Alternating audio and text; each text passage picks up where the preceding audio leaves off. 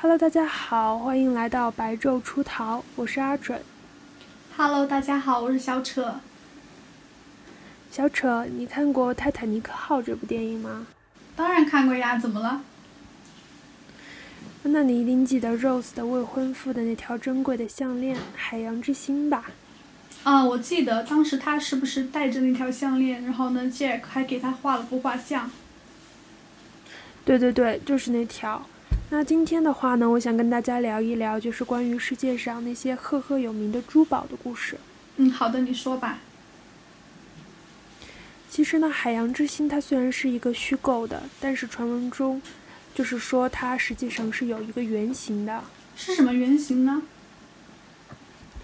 就是海洋之心呢，它是一枚蓝色的宝石项链嘛，嗯，然后呃，那个蓝色的宝石它其实是有一个学名的，叫做坦桑蓝。嗯，然后模仿的呢是蓝钻史上就最著名的一个蓝钻，叫做希望之钻。诶，这个希望之钻好像会出现在电影里面的名字诶。是的，但是这个希望之钻呢是历史上有名的厄运之钻。什么叫厄运之钻？就是它还能带来厄运吗？对，就实际上呢，我先来讲一下这个钻石是怎么来的吧。好的，好的。这个钻石呢，它是在一六六零年左右，塔韦尼埃在印度的格尔康达著名的克鲁尔矿山买到的，嗯当时呢就叫做塔韦尼埃之蓝。嗯然后一六六八年的时候，塔韦尼埃就回到了法国，嗯在凡尔赛宫就向当时的国王路易十四展示了他这颗，呃塔韦尼埃之蓝。嗯然后路易十四呢，他看到就觉得挺喜欢的，然后他就买下了呃当时的塔呃塔韦尼埃带来的很多钻石嘛，其中也就包括这一颗嗯呃塔韦尼埃之蓝。嗯然后宫廷御用珠宝匠就把它切割成了六十七点一二五克拉，嗯，哇，然那后么镶嵌多，在黄金底座上，对，超大一个。嗯然后就把它镶嵌在黄金底座上，然后连上缎带以后，就作为国王在典礼上使用的，就是挂在脖子上的一个项饰。嗯然后呢，路易十四就给它起名字叫做王冠蓝钻，然后也有一个别称叫法兰西之蓝。好美的名字呀！对，然后一七四九年的时候呢，路易十五就把这颗钻石切割以后镶嵌在自己的金羊毛勋章上，就作为了一个挂件。嗯然后呢，就到了法国大革命期间，路易十六就被关押了。嗯然后，一七九二年九月十一号的时候，有六名窃贼闯入了皇家宝库，就把这个法兰西之蓝给偷走了。哦，那就是这个法兰西之蓝，就是后面的希望之钻嘛。对，没错。然后，一八一二年九月的时候，一颗类似于法兰西之蓝的钻石就出现在了伦敦珠宝商丹尼尔·艾利亚森手里，嗯，这就是希望之钻最早可以确切考证的出处。哦，原来如此啊。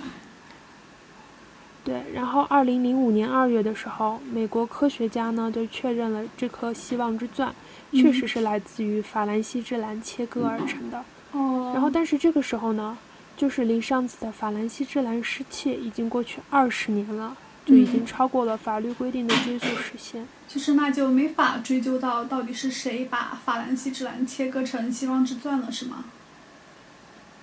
对。然后这个希望之钻呢，它就是重达四十五点五二克拉，然后又嗯是珍贵的蓝宝石，就是肯定有很多人会想要它的。那为什么说这颗希望之钻会带来厄运呢？是这样的，这个厄运的传说呢，首先是出自在一九零九年，嗯、然后，这个希望之钻它总是伴随着凶杀和抢夺，然后因为它很珍贵嘛，然后人人的也都想要它，又有名气，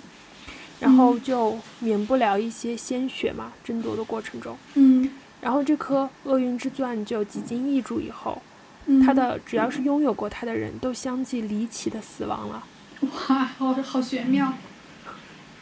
是的，然后直到就他被捐献给美国的史密森研究所，厄运才终嗯止。然后，一九五八年十一月七日的时候，厄运之钻就被捐给了史密森尼博物馆。这个希望之钻真的充满了生命色彩哎。是的，其实历史上还有很多著名的珠宝，还有哪些珠宝呀？呃，还有比较值得一提的就是英国皇室的珠宝啦。皇室珠宝就是皇室珠宝一定很华丽吧？当然了，就是迄今为止世界上最大的一颗钻石，现在就在大英帝国的王冠和权杖上。哇，那那这个钻石它有自己名字吗？有，它叫库里南钻石，在全球的知名度都极高。那这个钻石是不是天价呀？对，这颗钻石呢，它的来历是这样的，它是在一九零五年一月二十七号的时候，在南非的扎伊尔里伯扎伊尔伯里梅尔发现的。嗯，然后这颗钻石就取名叫了库里南，然后它重达三千一百零六克拉。天哪，这么这么哇，不敢相信。对，然后这个钻石呢，它是长一百毫米，宽六十五毫米，嗯，厚五十五毫米。然后据地质学家推测发现的库里南钻石晶体，就只是原完整晶体的三分之一，就是说还有三分之二的晶体没有被发现。然后哦，宝石界的行家就估计库里南的价值高达七十五亿美元。这也太夸张了吧！七十五亿美元，对，这可是世界上最大的钻石嘞，感觉就是那种有钱也买不到的那种。哎，那我有一个小小疑问，就是这个钻石是怎么到达，嗯、英国皇室手里的呀？啊，是这样的，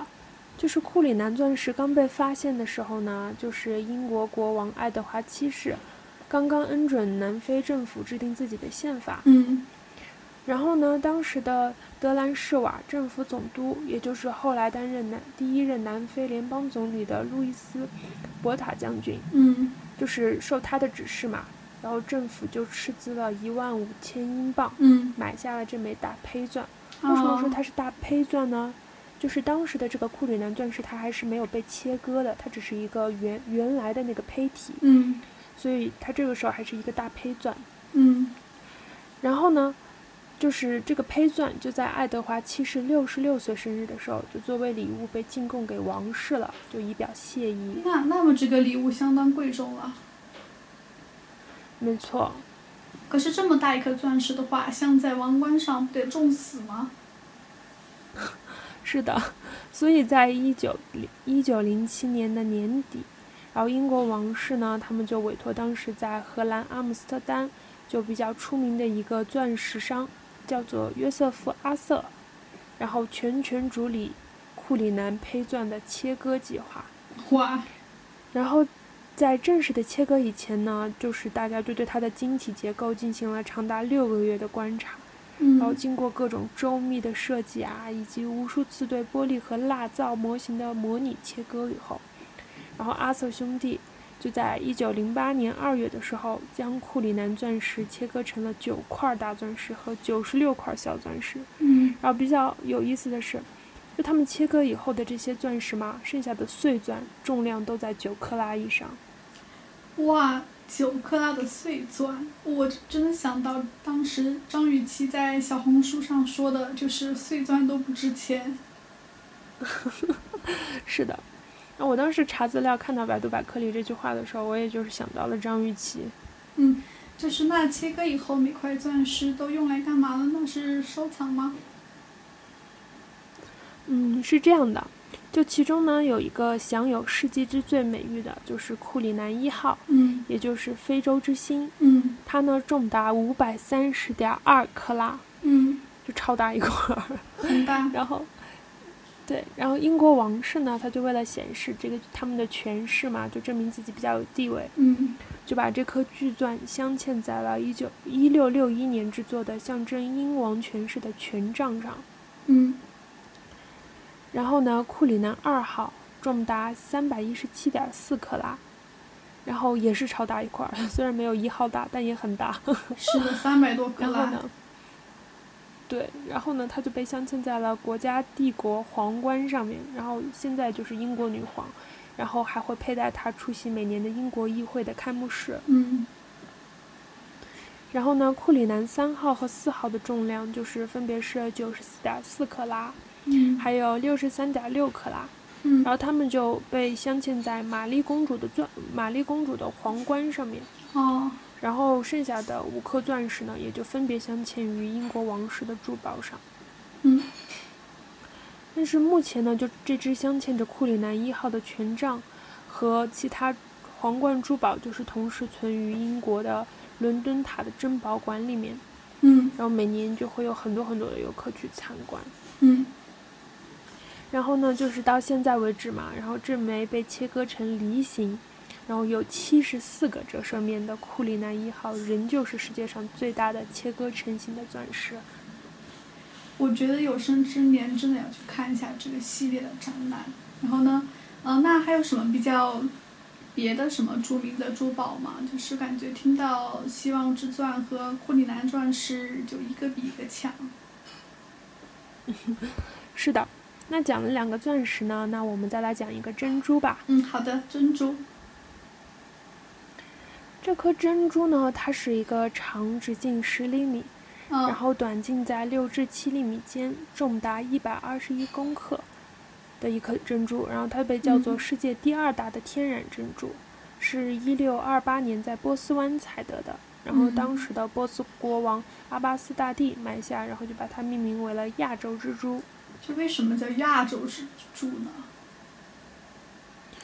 呃，国王呢，他就把这个亚洲之珠送给了非常喜欢珍珠的皇后嘛。嗯然后，呃，据说就是传闻说，小道消息说，他给皇后还修建了一个珍珠寺，他真的是哦可以看出来他很宠爱这个皇后了。对，很很很然专后情。对，然后呢，另一位波斯国王，他就把亚亚洲之珠送给了中国清代的乾隆皇帝，就成为嗯了乾隆的宠物。然后呢，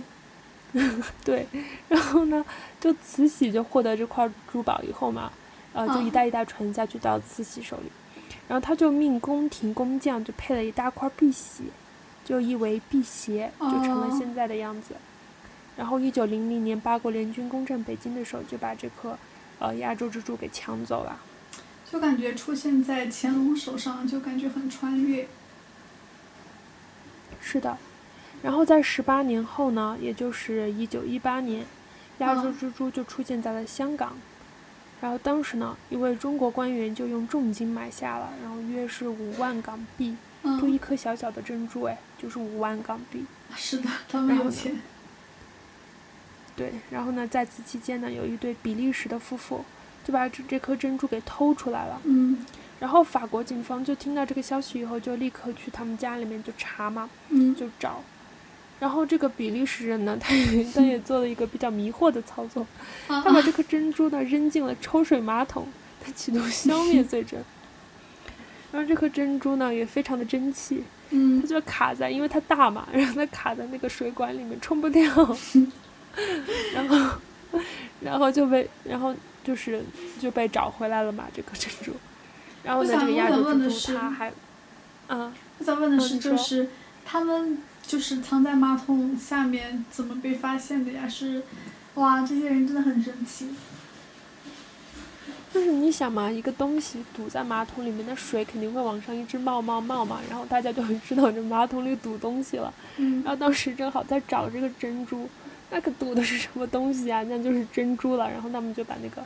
不知道用了什么手段吧，把那个马桶水管切开啊什么的，就找到了这颗珍珠。他们真的可真够恶心的，我觉得。对，然后可能也是没办法了吧，那种就是走投无路了，然后正好看见马桶就扔进去那种。嗯，那后来呢？然后，然后后来呢，这个亚洲之珠呢，它还被当做过债务抵押品，就抵押给了呃天主教外方传教理事会，然后因为那个债务人还不起债嘛，然后亚洲之珠就成了教会的收藏品。哇，啊那现在亚洲之珠去哪儿了呢？就其实说起来也挺可惜的，二战以后呢，这颗明珠在巴黎出售过，但是售价和买主都秘而不宣。就很神秘感觉。是的，其实小扯，我我们不是前两天在热搜上看到，你看到那个热搜了吗？就是杨幂她戴了一个像海洋之心一样的一个项链，我没看到那个热搜哎。就是跟泰坦尼克号里面的那个海洋之心很像的一个项链嘛，我感觉好好看啊！等等的，有生之年也想拥有一块儿。对，杨幂她可现在可是嘉嘉行传媒的 股东啊，是的，我然后感觉我她还还就挺是好的看。到，嗯，对，是的。然后就是我在查资料的时候还看到，其实当时的那个泰坦尼克号比较有意思的是，泰坦尼克号它不是沉没了嘛，然后嗯，呃，人们就也发现了它的遗骸在海底，然后当时在那个呃船里面，因为当时在这个船上的都是一些富商呀、名人啊这些人，所以其实还发现了嗯很多很多，就是珍贵的珠宝，就是这边我们没有介绍，但是我就可以大概跟你聊一聊这个。哎，我好像刚刚去微博看了一下，就是杨幂戴的这个海洋之心这个项链。对，就跟那个很像，对吧？对的，对的。然后呢，呃，就是你刚刚说的嘛，然后我就很好奇这个珠宝，然后我就看了一下，我就觉得可能真的是真的。 你继续说。 哦，我要被你笑死了。然后，呃，然后呢，就是那个，我记得那个泰坦尼克号上有一个比较让我印象深刻的东西，就是找出来，嗯，就是是一枚簪子，发簪，然后那个簪子发上簪是一个中文，对，中文写着“长寿”的“寿”，就是一个那样的发簪。就电影里面有这样的一幕嘛。啊，电影里没有，这个是就是历史上真实存在的一个东西。那这个发簪是什么来头呢？但它的主人就已经找不到了，不知道是谁就是戴了这个发簪。嗯但是想你想一下嘛，当时的泰坦尼克号上，呃，就是有拥有珠宝的这些东西，都是什么大银行家呀，然后什么呃股票玩股票呀，那些就是非非常非常厉害的又很富有的一群人嘛。对对对。那这个发簪又写着一个中国字，在那个时候，那我觉得很有可能就是慈禧。就是，对啊， 然后我是看到他们说这个就是这个发簪，就是证明了当时的中国其实是就是和欧洲是有这些贸易往来的，就是当时的交流也非常紧密，就证明了一个这样的东西。哦，其实呃我觉得就是清朝的话，他们我看很多电视剧，还有很多史记写的都是他们会就是有传教士会来到中原本土，还会有什么乐器在嗯、呃比较大的集会上面、宴会上面去演奏。其实闭关锁国这个东是西，的我是还是觉得有点玄妙。就是不一定完全就是那样的，对吧？对我感觉历史好像都是嗯，没有因为没有真实的那种影像资料嘛，所以也没有人真实去经历过，所以历史的话，我觉得还是以那种人有立场去看待，所以写的东西肯定是偏于他们自己立场的。对，是的。嗯，哎，小丑，我想，我想问一下你，你的话，你个人的话，会更喜欢钻石还是珍珠一点呀、我个人的话，我比较喜欢那个钻石，哇，为什么？我感觉我更喜欢珍珠。 嗯，因为我觉得钻石的话，我不知道哎，好像应该是应该是被洗脑了吧？就觉得钻石的话，因为有那种戒指，不是上面有个钻石那种嘛，就觉得好钻像戒。 就觉得好像钻石的话，有一种情比嗯金坚的那种意味。然后珍珠的话，对于我来说就感觉会想到那个鹬蚌，你知道吧？ 哦，就觉得很奇怪。啊，我要笑死了！哎呀，你为什么更喜欢确实珍珠啊呢？？珍珠因为我感觉珍珠很就是很显白，而且就是戴起来也不是很俗，就是那种珍珠耳环呀或者珍珠项链啊。但是现在感觉就是这这种珍珠东西的话，还是要搭配的比较好才行，要不然真的会有一种很土气，感觉很假的感觉。珍珠的话，我觉得好像就是我最有感觉的就是他们的复古宫廷风，就很多珍珠。欧洲的那些啊是就皇巴室洛，克时期啊那种。对，然后呢，好像在中国的古代没有出现过珍珠的首饰吧？我没看到，都是什么发簪之类的。啊，都是一些什么翠玉啊，什么那种东西是吧？对，然后现在珍珠还的有什话，么翠鸟毛？哎，我我还是不太明白，就珍珠的话，它主要是作为什么样的首饰呢？是项链还是手链还是耳环，还是都可以？它应该是都可以吧，然后也会经常会被点缀在一些衣服上面呀，或者嗯，什么上面，就会，呃，珍珠的话，就香奈儿用珍珠会用的比较多一点。嗯，因为钻石在我印象中就是一个钻戒，就是我没有想到钻石可以做其他的首饰用途，你知道吗？就就是、哦就感觉很片面的想法。我看到过一个婚纱，哎，那个婚纱就特别华丽那种，好像超贵。然后那个婚纱的嗯裙摆上全部都镶嵌那个碎钻，施华洛哇世奇的碎钻全部在那个裙摆哎上，超哎，但多是但是你觉不觉得，就如果把钻石、碎钻那些用于就是什么网做啊，然后手杖啊，还有什么婚纱的那种，我感觉好像有一点不太，就是那种，嗯，不太符合钻石的感觉，就感觉很浪费，有一种想法就觉得，他们就应该嗯作对为是会有钻一种戒，很浪费感觉。啊，对，就是那种，啊要么就被光一个大一颗大钻石，然后被陈列出来那种。 对，要不然就是戴上那个希望之星，然后被很多贵族，然后很多那种很有名望的人士戴着一样。嗯，是的，就展现自己的身份那种，对吧？哎，你喜欢什么样的牌子呀？就是钻戒的品牌之类的。我感觉我不知道哎，我还没到婚嫁年龄，对钻石不太了解。我那就是天婚听嫁你的那说种了，钻我那戒天听你说要讲珠宝，我就去查了一下嘛，就是好像比较嗯出名的就是什么，呃，哎，那个迪奥的钻戒好像比较出名，还有我我我们我们国家最出名好像就是那个 DR，你知道吧？就啊，一对啊生只爱一一个生只人能，什么一枚那个， 那个我真的永远都不会买。我也不会买，那感觉好迷呀、你觉得不？ 就我觉得这个真很土，真的，而且好像大家好像都比较喜欢买一个特别小众的品牌，叫做嗯，叫 Harry Winston 还是什么东西忘了，就是感觉那样的话比较好看 一些。第二，我要笑死，一生只只 D R 只这个能真的很爱一迷，人我觉得。 哇，真的哎，很我刚迷才耶想，我想， ！Tiffany 好像也我想挺好看的跟你。说个什么嗯啊，Tiffany 啊，对对对，你说到 Tiffany，我想起来了，还有一个比较有名的东西叫卡地亚的美洲豹，那个胸针，你知道吗？嗯，我我知道那个就是卡地亚东西一般都很贵，我我也不知道为啥。就卡地亚它，呃，也算是一个奢侈品牌嘛。然后它的那个胸针就是比较有名，就是它的那个美洲豹，因为我们都知道卡地亚它最出名的就是美洲豹系列。嗯然后它的那嗯个美洲豹呢，来源就是在那个美洲豹胸针上面，当时好像也是一个，是西班牙国王和王后的爱情故事还是什么来着，我记不太清楚了。反正也是有一个这样的传说，有一个这种起源的。哎，你觉不觉得就是很多很有名的钻石和宝石，他们都是有一个非常神奇的故事作为引入的，要不然就是嗯什么神奇的爱情故事，要不然就是什么很玄妙的传说。对，可能也就这些东西就给钻石或者一些宝石就增值吧，也是一种让大家对都想有。哎，你说到宝石这个事情，就是我好像觉得我，嗯，